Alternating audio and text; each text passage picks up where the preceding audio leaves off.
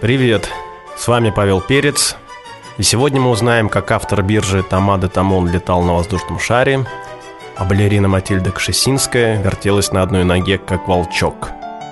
Мы побываем с вами на стрелке Васильевского острова и на Петроградской стороне. Француз в России. Да, это были счастливцы, кушающие устрицы в биржевых лавках – и запивающие их шампанским, как их называл Пыляев.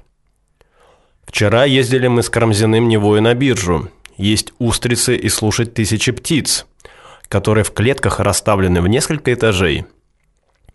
То-то было бы тебе объедение на бирже. Устрицы, сыры, разные сласти. Этот счастливец Петр Вяземский пишет своей жене.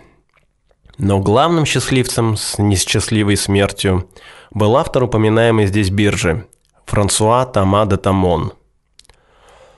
Тамон привык брать быка за рога. Еще будучи студентом Парижской Королевской Академии архитектуры, он год за годом подавал свои работы на конкурс, победитель которого отправлялся учиться в Рим. Не преуспев в данном начинании, Тамон едет в Вечный город на свои деньги – и посещает здешнюю Академию архитектуры без официального разрешения, что вызывает противодействие местной администрации. Его пытаются выгнать, но директор Академии Франсуа Гийом Минажо вступается за молодого компатриота. Уж больно хороши тамоновские уражи. Действительно, это единственный источник дохода молодого француза. Его рисунки неплохо продаются в местных художественных лавках.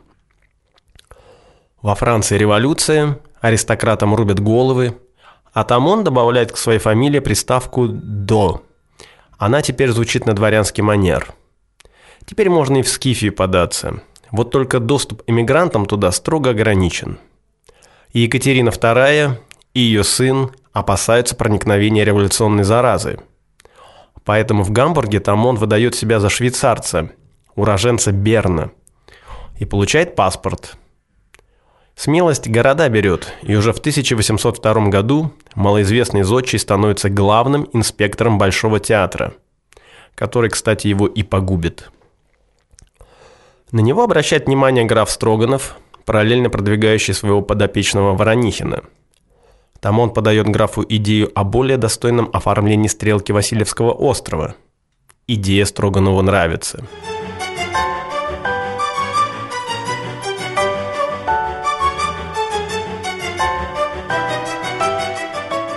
Новая биржа. На тот момент одной из доминант стрелки является недостроенная биржа, которую начали возводить по проекту Джакомо Кваренги. Итальянец ориентировал ее не на стрелку, а на Большую Неву. Это был не самый удачный ход, даже купцы это понимали. Кваренги же воспринимал их недовольство как проявление мещанского вкуса – Патовую ситуацию разрешил Тамада Тамон, предложив собственный проект биржи. В ходе разработки Онова Франсуа даже прибег к новым технологиям. Когда в Петербург приехал первый в мире парашютист Андрей Жак Гарнерен, Тамон поднялся с ним на воздушном шаре, дабы увидеть Васильевский остров с высоты птичьего полета. В поисках решения лучшего расположения будущего архитектурного ансамбля он плавал по Неве и обозревал стрелку со всех сторон – Существует история о том, как жена принесла ему поднос с кофейником и двумя чашками, и все это вместе окончательно утвердило его в намеченном замысле. Кофейник – это биржа. Чашки – это две растральные колонны.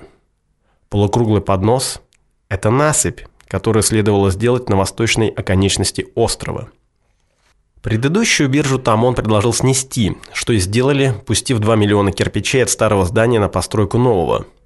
Кваренги был в бешенстве. Но следует отдать должное высокопоставленным арбитрам. Они понимали, что творение Кваренги не решает градостроительной задачи, а проект ОМОНа идеально вписывается в уже существующий ландшафт и формирует новую городскую среду.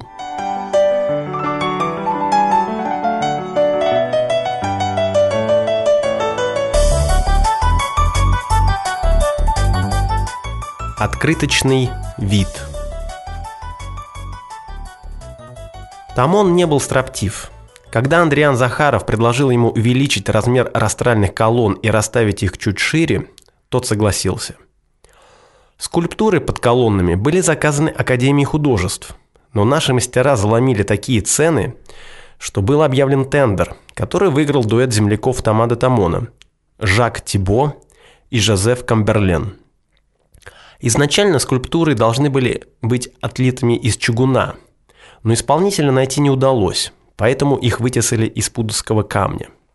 Как и Сава Чевакинский, значительно поднявший Никольский собор, чтобы его не затопляло во время наводнений, там он поставил биржу на Стелобат. Здание не только вознеслось над гладью Невы, архитектор обезопасил его от водной стихии. Вода не проникла сюда даже во время страшного наводнения 1824 года – Франсуа Тамада Тамон не присутствовал на торжественном открытии биржи. Обследуя сгоревший Большой театр, он сорвался со строительных лесов. Зодчий выжил, но последствия этого падения были столь существенными, что в 1813 году он скончался, оставив нам в наследство один из прекраснейших городских видов, растиражированных на открытках и 50-рублевых купюрах.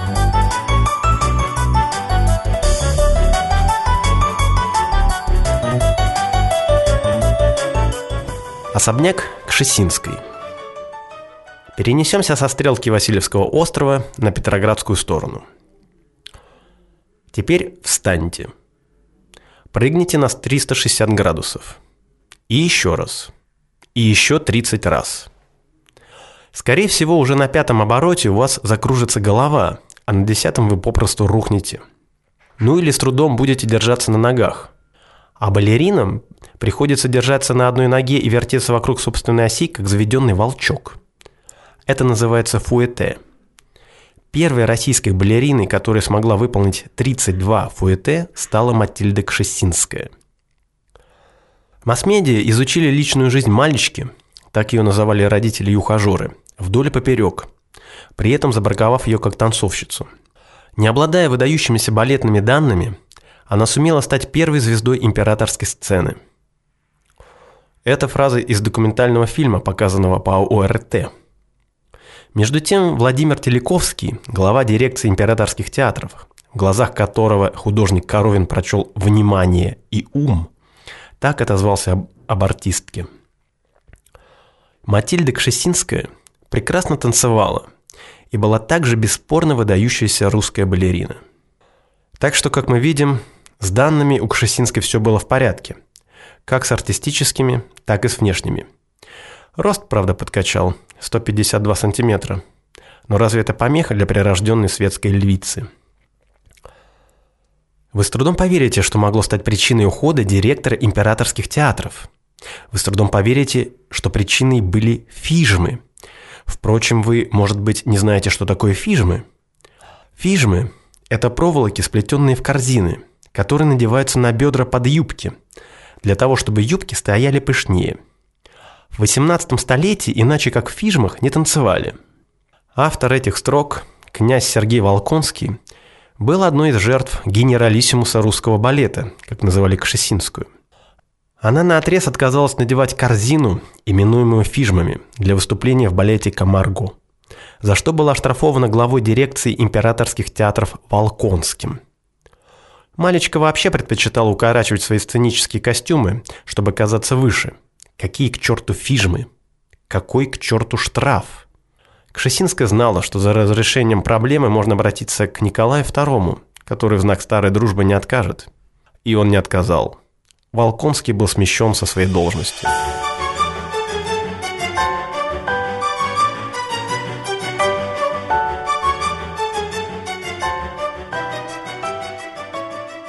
Портрет со шрамом.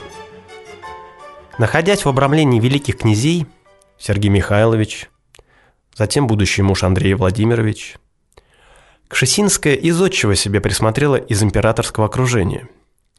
Александр Иванович фон Гоген, обратите внимание, что ударение падает на первый слог фамилии, был архитектором высочайшего двора, построившим в Петербурге немало шедевров – одним из которых была Церковь Божьей Матери всех скорбящей радости, увы, снесенная при большевиках. Но в аналы истории культуры он вошел прежде всего как автор особняка Кшесинской, которая принимала активную часть в разработке проекта. Она сама наметила внутреннюю отделку комнат. Вот отрывки из ее воспоминаний.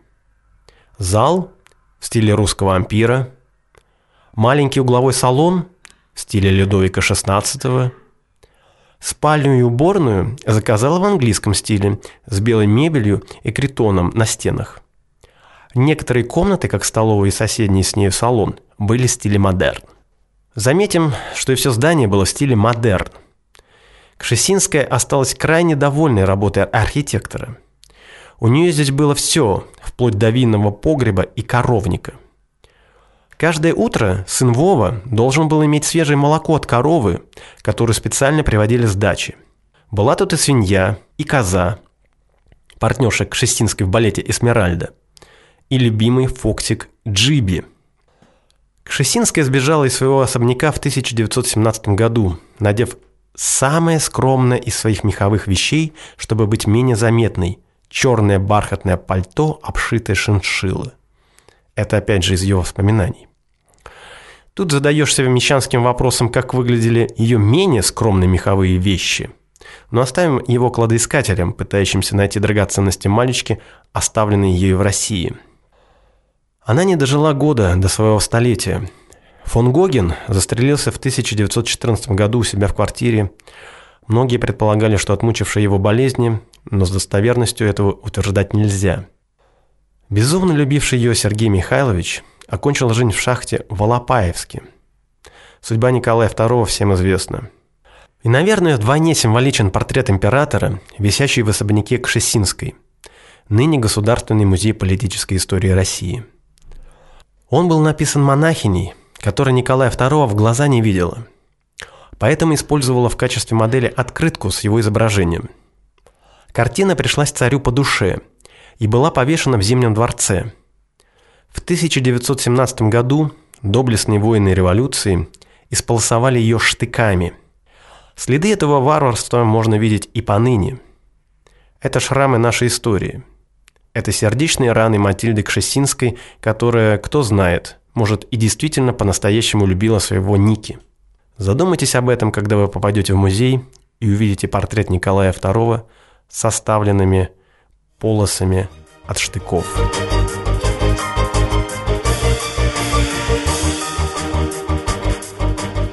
На этом все, дорогие друзья. С вами был Павел Перец. Встретимся в следующих выпусках.